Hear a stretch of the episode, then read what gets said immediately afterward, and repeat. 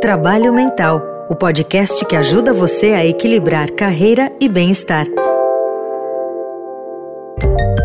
Hoje a gente pode viver os sonhos que a gente não tinha tempo antes. E os sonhos podem se concretizar independentemente da idade. A idade chega para todo mundo. O ditado, tão banal quanto implacável, foi estendido nos últimos anos ao mercado de trabalho, com o envelhecimento da população e a maior quantidade de profissionais com mais de 50 anos de idade e ainda muito vigor para continuar produzindo. Afinal, os 50 são os novos 40. Muitos não querem se aposentar, mas estão sendo empurrados para fora do mercado, sendo trocados por profissionais com menos experiência, menos idade e, na maior parte das vezes, salários menores. Acontece que todo mundo um dia vai ter 50, 60, 70 anos. Aqui no Brasil, 10% da população tinha mais de 60 anos no ano de 2010. A projeção é que esse número chegue a 30% em 2050, segundo o IBGE. E hoje, a ideia de que o idoso não é valioso porque produz menos e mais devagar também vem caindo por terra em algumas empresas. Aliás, a própria palavra idoso já é obsoleta. Eles são os maduros. Eu sou Ana Paula Boni, editora de carreiras e empregos do Estadão, e este é o Trabalho Mental. Ao longo de cinco episódios, vamos falar do mercado de trabalho e dos impactos que ele tem na nossa vida, no nosso bem-estar e na saúde do corpo e da mente. Neste quinto e último episódio, vamos conversar sobre longevidade e como gerir a carreira após os 50 anos. Também vamos contar com a ajuda de especialistas para responder perguntas enviadas por você, leitor e ouvinte do Estadão, pelo nosso e-mail, número de WhatsApp e pelas redes sociais.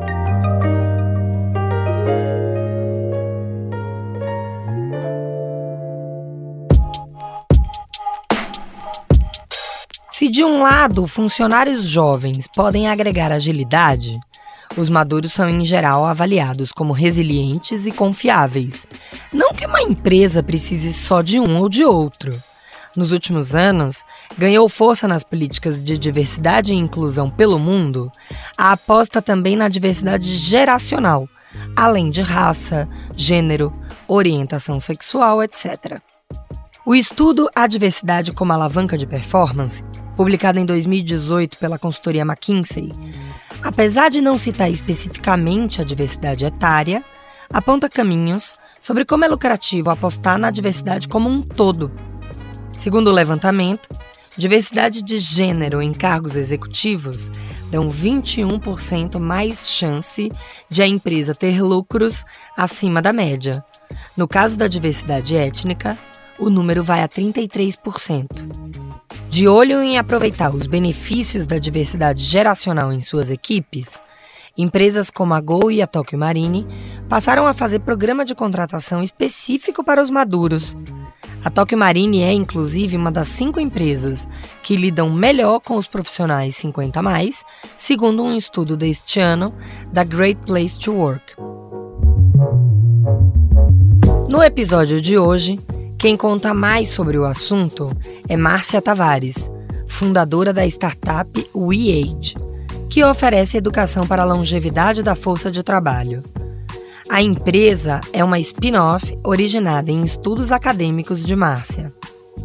Autora do livro Trabalho e Longevidade, Márcia tem experiência na vida corporativa, tendo trabalhado com gestão do conhecimento em empresas, e também na vida acadêmica, com mestrado e doutorado, Assim, consegue entender a dinâmica do envelhecimento no mercado de trabalho e as deficiências que as empresas precisam combater para incluir os maduros em seus quadros. Márcia, na sua trajetória, o que levou você a se dedicar a pesquisar a longevidade? Na verdade, tem muitas maneiras para responder essa pergunta. Mas assim, eu nasci numa família de velhos. Então, para mim, sempre foi muito comum assim, conflitos entre gerações e ao mesmo tempo também a convivência com pessoas mais velhas. E tem uma questão que é o embate com a finitude da vida. Eu já me confrontei com a morte por várias vezes, fosse a minha ou de uma pessoa da família muito próxima. Então, assim, isso traz um certo senso de urgência, dá uma noção que é muito parecida com a pessoa idosa de que a vida, eu estou ouvindo o reloginho contando no meu ouvido.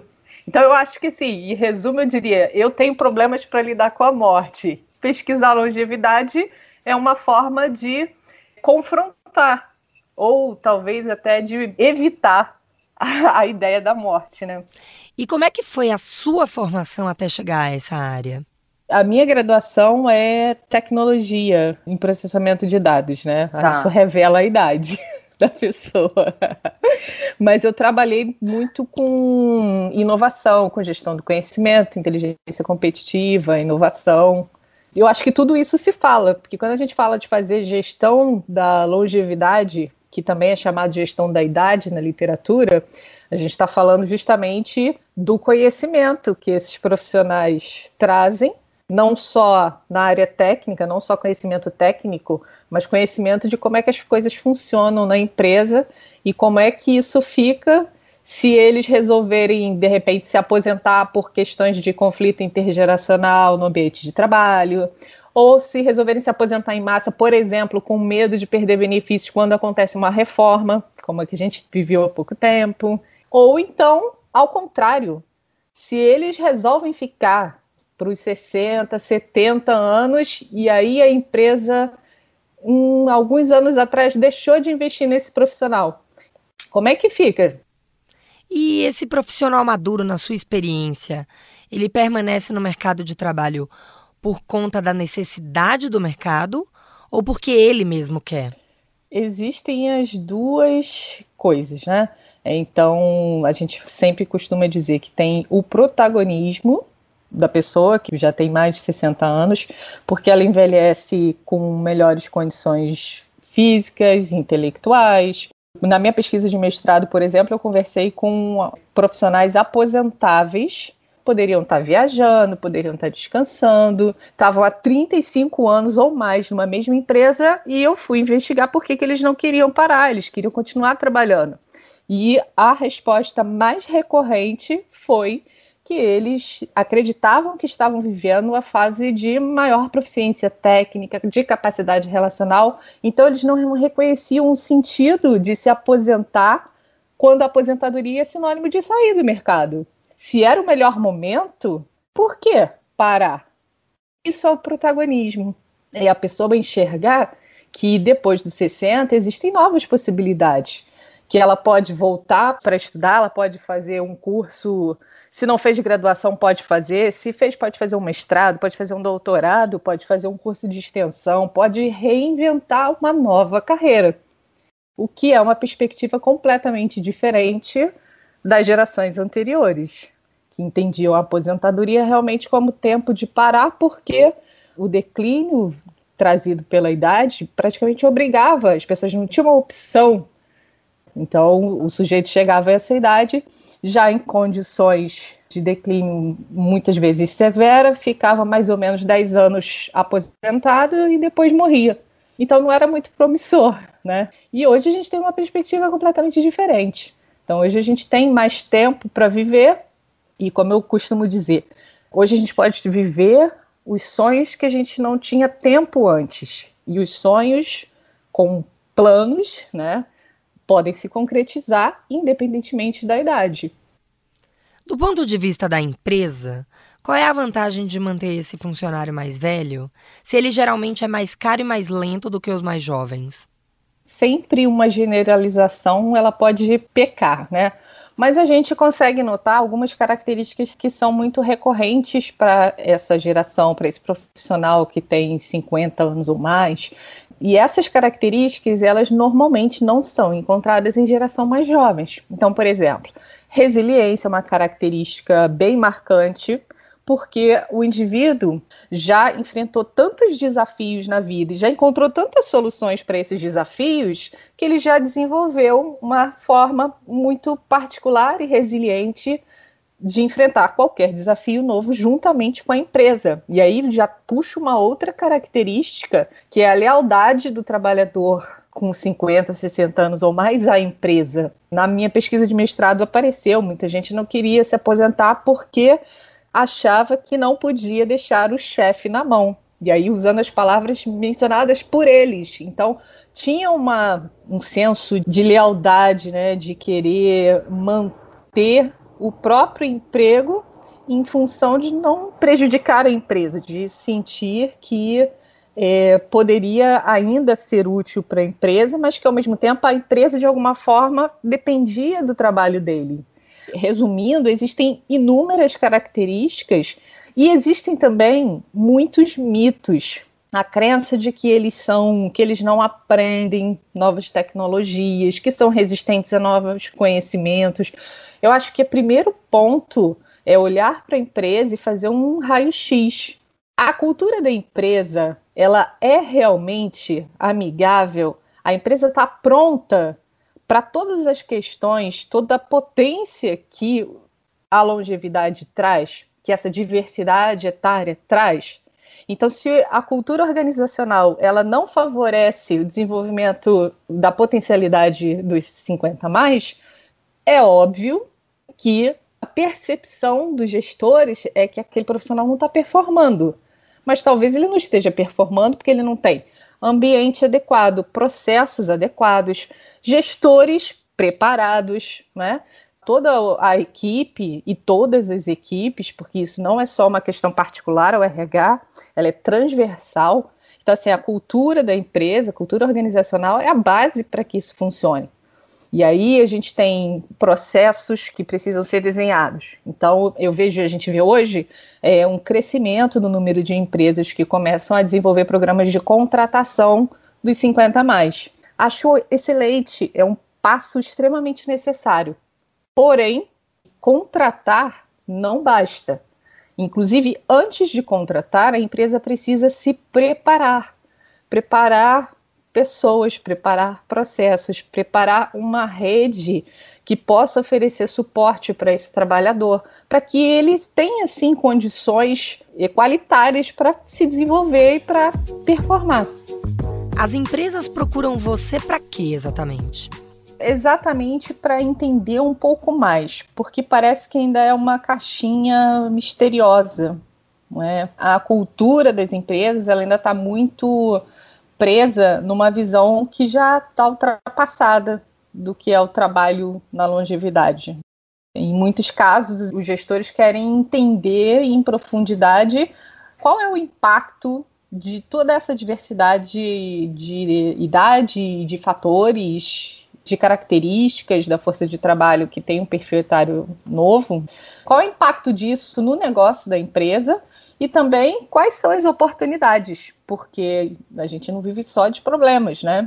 Não só de desafios, tem muitas oportunidades. Inclusive, quando a gente fala de diversidade etária, a gente trabalha também a questão do trabalhador mais jovem, porque no momento que a empresa adota uma tecnologia que torna viável o trabalho do mais velho, ela também está evitando que o trabalhador mais jovem desenvolva os mesmos problemas, né, as mesmas doenças osteomusculares, por exemplo, que as gerações anteriores desenvolveram porque não tinham tecnologia que compensasse o esforço e o declínio da idade.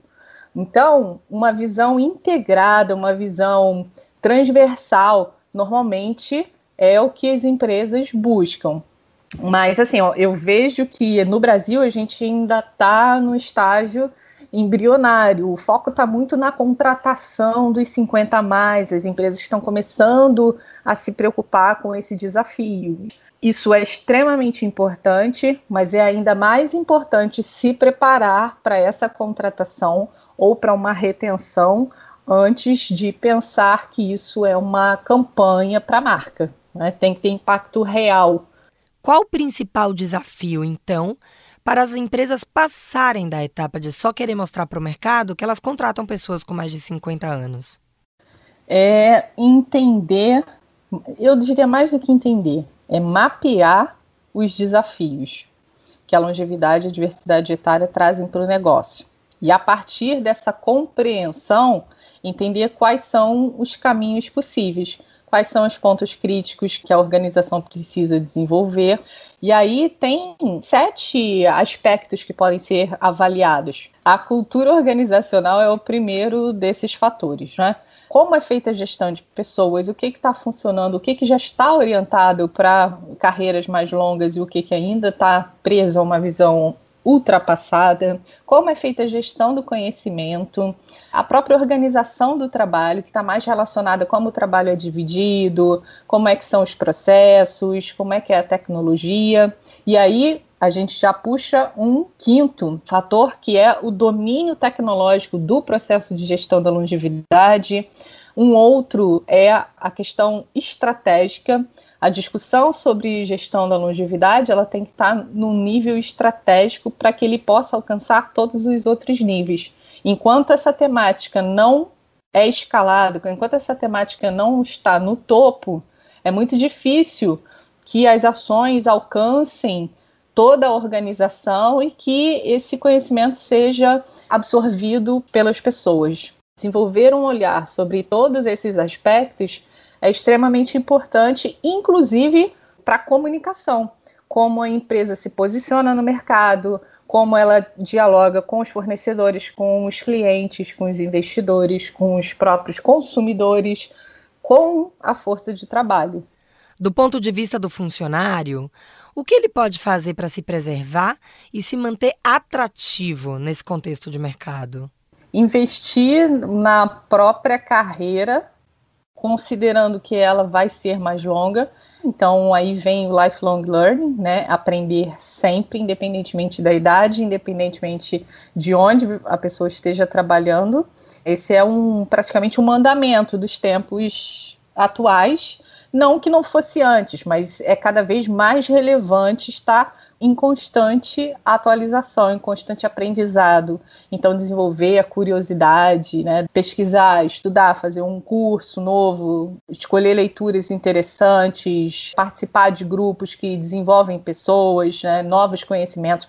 Acho que esse é o primeiro ponto. Uma outra questão é construir e fortalecer uma rede de conexões uma rede de conexões, ela sempre ajuda a gente na mobilidade. Então, se eu penso em desenvolver uma segunda carreira e eu preciso começar isso do zero, é o primeiro passo, eu certamente vou precisar de pessoas que já estão transitando nesse ambiente, nessa área, e essas pessoas vão poder, de alguma forma, me orientar, ou me indicar caminhos, ou me indicar outras pessoas. Então, fortalecer as conexões é um outro passo também muito importante.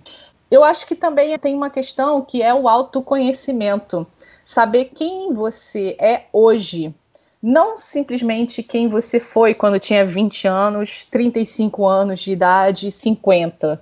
Porque em cada uma dessas idades, a gente tem características diferentes, a gente tem objetivos de vida diferentes, existe uma tendência de que quando o profissional chega aos 50, 60 anos, ele meio que cristalizou a ideia sobre ele mesmo, de uma versão que ele já passou, que ele já foi, mas que ele não é mais. Então, estar atualizado consigo mesmo, saber onde eu tô, quem eu sou e para onde eu quero ir, quem eu quero ser. Eu talvez ainda tenha 40 anos mais para viver. O que, que eu quero fazer? Você é a mesma pessoa? O que, que eu posso fazer de novo? Para onde eu quero ir? Eu quero empreender, eu quero estudar, eu quero continuar trabalhando como empregado em uma empresa. Qual é a minha hoje? E qual vai ser nos próximos 40 anos? E isso vai estar em mutação. É comum ouvirmos as pessoas mais velhas dizerem que já deu, já viveu bastante. Então, uma provocação. Essa preguiça é de verdade ou é só uma repetição de padrão? Eu acho que elas se convenceram em algum momento, foram convencidas pelo velho ditado: não tenho mais idade para isso. Em muitos casos, eu acho que tem uma certa, é, um certo aproveitamento desse ditado em benefício próprio, no sentido de que a pessoa não está afim. E o primeiro ponto é, ela não tem que estar tá afim realmente. Tem gente que quer trabalhar até os 100. Tem gente que quer se aposentar porque tem outros planos. E tudo bem, Quanto mais a gente vive, mais possibilidades a gente vai encontrar na vida, mais características diferentes a gente vai desenvolver. Eu acho que também, do nosso lado, a gente também tem que respeitar a decisão das pessoas. Não é porque elas fizeram 50 ou 70 anos de idade que elas se tornaram incapazes de tomar as melhores decisões para elas próprias. Agora, realmente, quando você vive em uma sociedade que cultua a juventude, que discrimina a experiência, o, o velho, é difícil você sustentar durante tanto tempo uma postura combativa. Vamos admitir que não é tão simples assim você tá com aquela energia, aquele gás o tempo inteiro, porque a sociedade toda está oprimindo, está indo contra você em certo grau. Precisa ser muito resistente, muito determinado, muito resiliente.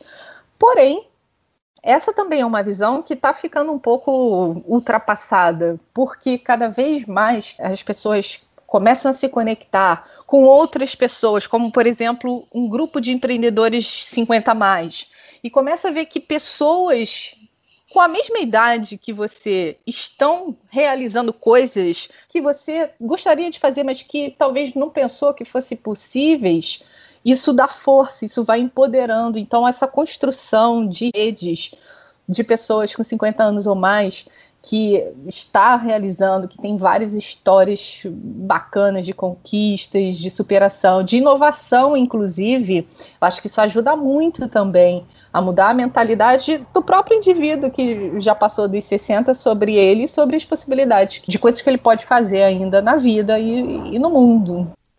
Por fim, Márcia, para o profissional que ainda está cheio de gás para trabalhar, mas não encontra vaga, o que ele deve fazer para se recolocar?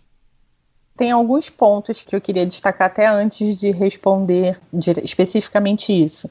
A primeira é, infelizmente, são as empresas que oferecem as vagas. Então, a primeira questão é que, na proporção em que os 50 mais estão protagonizando uma carreira mais longa, as organizações precisam desenvolver a mentalidade de uma gestão focada nos fatores da longevidade, porque esse é um caminho sem volta.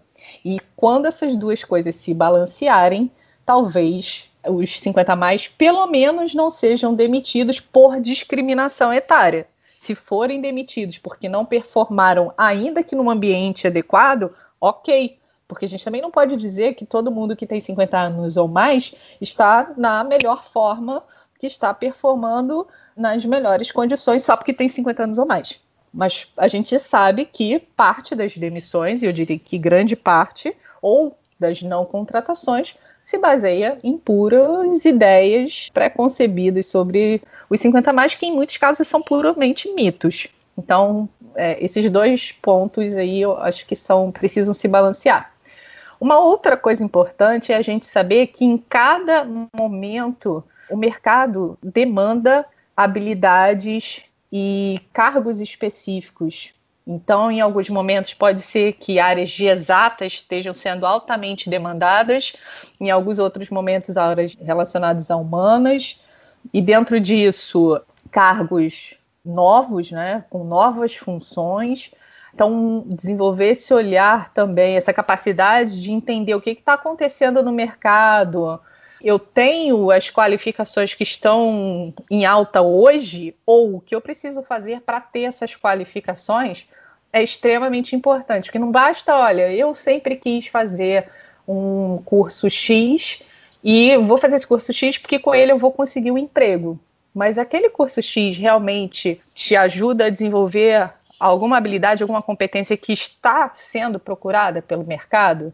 Então, essa eu acho que é uma visão realista, assim, é um raio-x, que a gente não está falando de romantismo aqui, a gente está falando de vida real. Então, as empresas olham os 50 mais não apenas pelo aspecto social, mas também pelo aspecto produtivo. E quanto mais elas entenderem sobre produtividade dos 50 mais, melhor, porque elas vão entender que aí tem potencialidades, né? Mas uma vez que se tem essa visão, assim, bom, então, eu sei exatamente agora que habilidades estão em alta, isso tem a ver com o que eu gosto de fazer, o que falta. Às vezes falta uma capacitação, às vezes falta uma experiência internacional que pode ser obtida muitas vezes por um intercâmbio, que é uma coisa super bacana e que tem programas específicos para 50 a mais.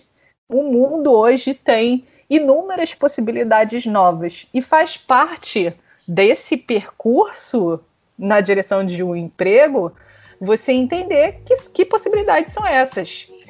Bom, a gente vai encerrar esse episódio dizendo que Márcia Tavares está chamando os vovôs para serem mochileiros aos 60. Se você não fez um intercâmbio aos 20, faça aos 50. É, quem sabe arruma um namorado, uma namorada nova, vai curtir a vida com outras possibilidades. Aprender um idioma, que também é um outro aspecto, além de tecnologia, idiomas também costumam ser uma barreira para quem não fez aquele cursinho. Hoje existem maneiras mais ágeis de aprender o idioma. E, inclusive, existe o mito de que a mente madura não é capaz de aprender. E várias universidades renomadas já desenvolveram pesquisas comprovando que isso é um mito apenas a mente madura, saudável, ela mantém a capacidade de aprender. Muitas vezes muda a forma como o conhecimento precisa ser passado. Eu costumo dizer que se o 50 a mais não está aprendendo, somos nós que estamos ensinando da forma errada. Maravilhosa. Márcia, super obrigada por esse papo. Vamos, vamos sacudir esse mercado, né? Vamos, vamos.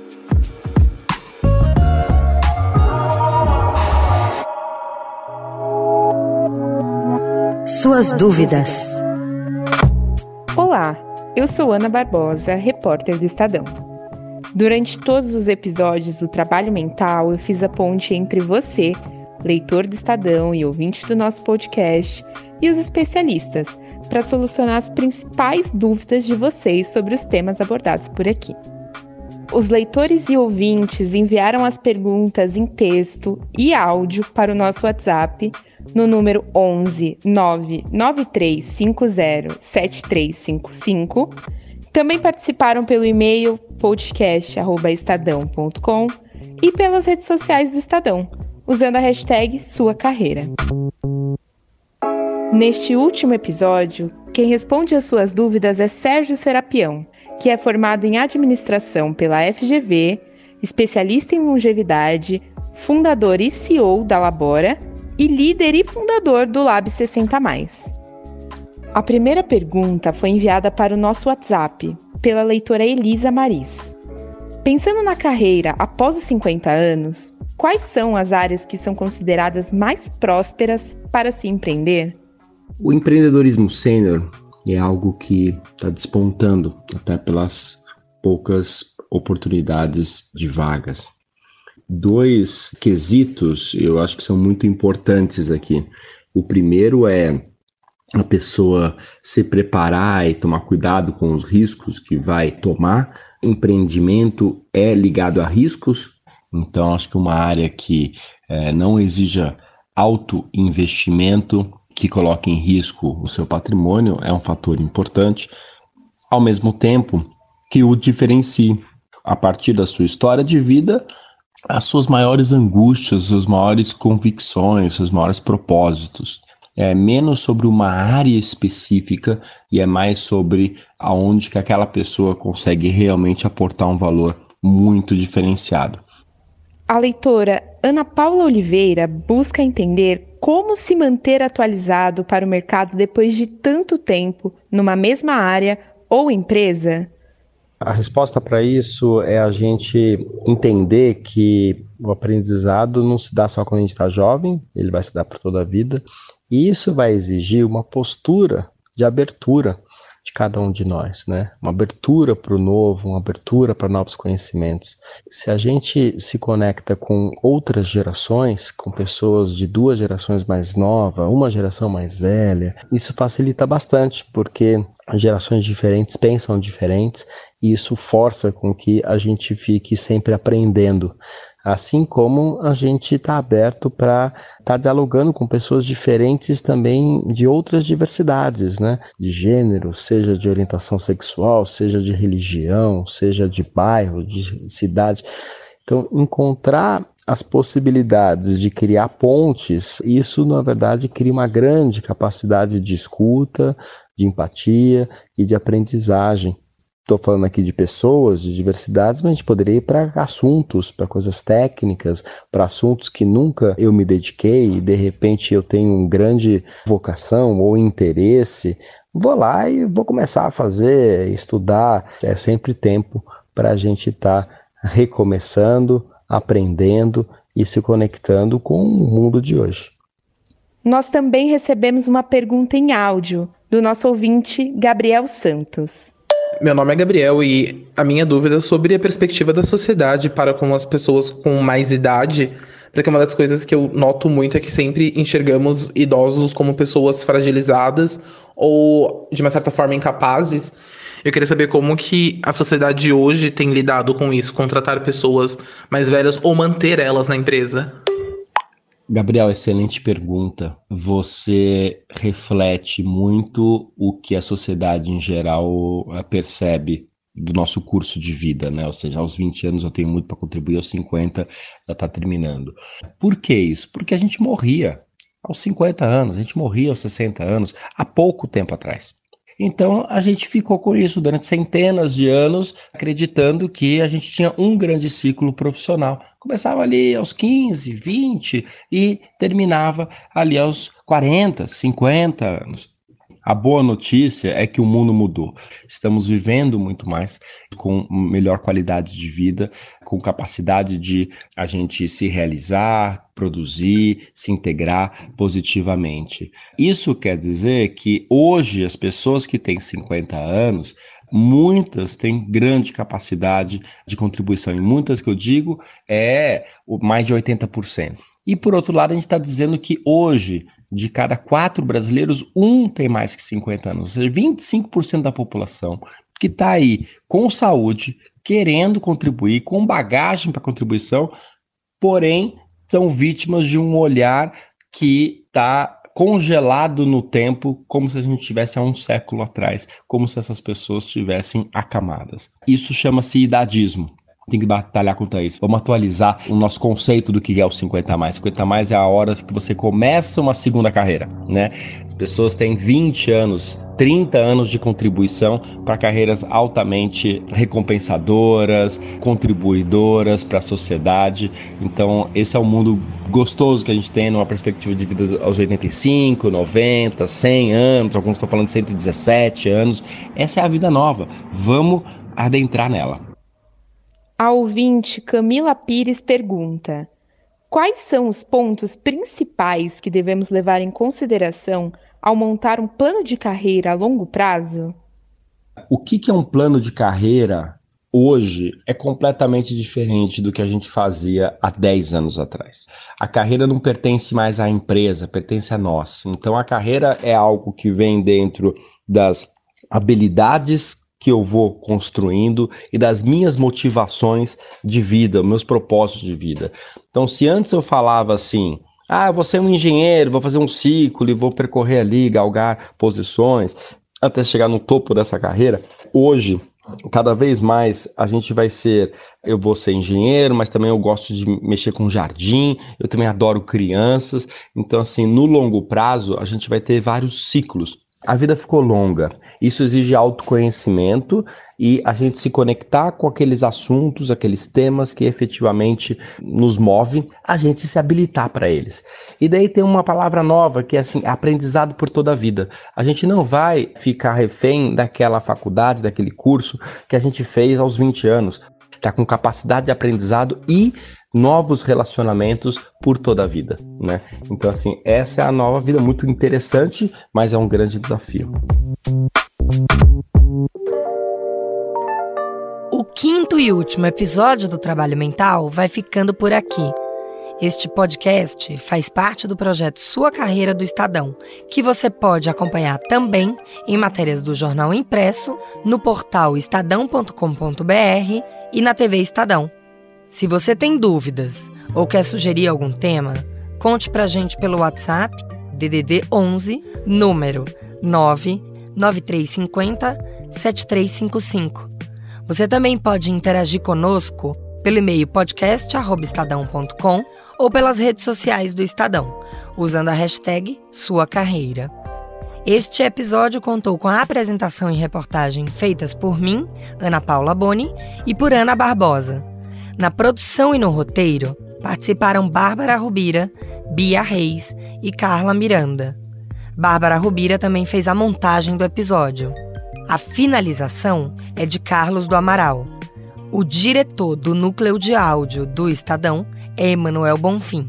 Obrigada pela jornada até aqui e até a próxima.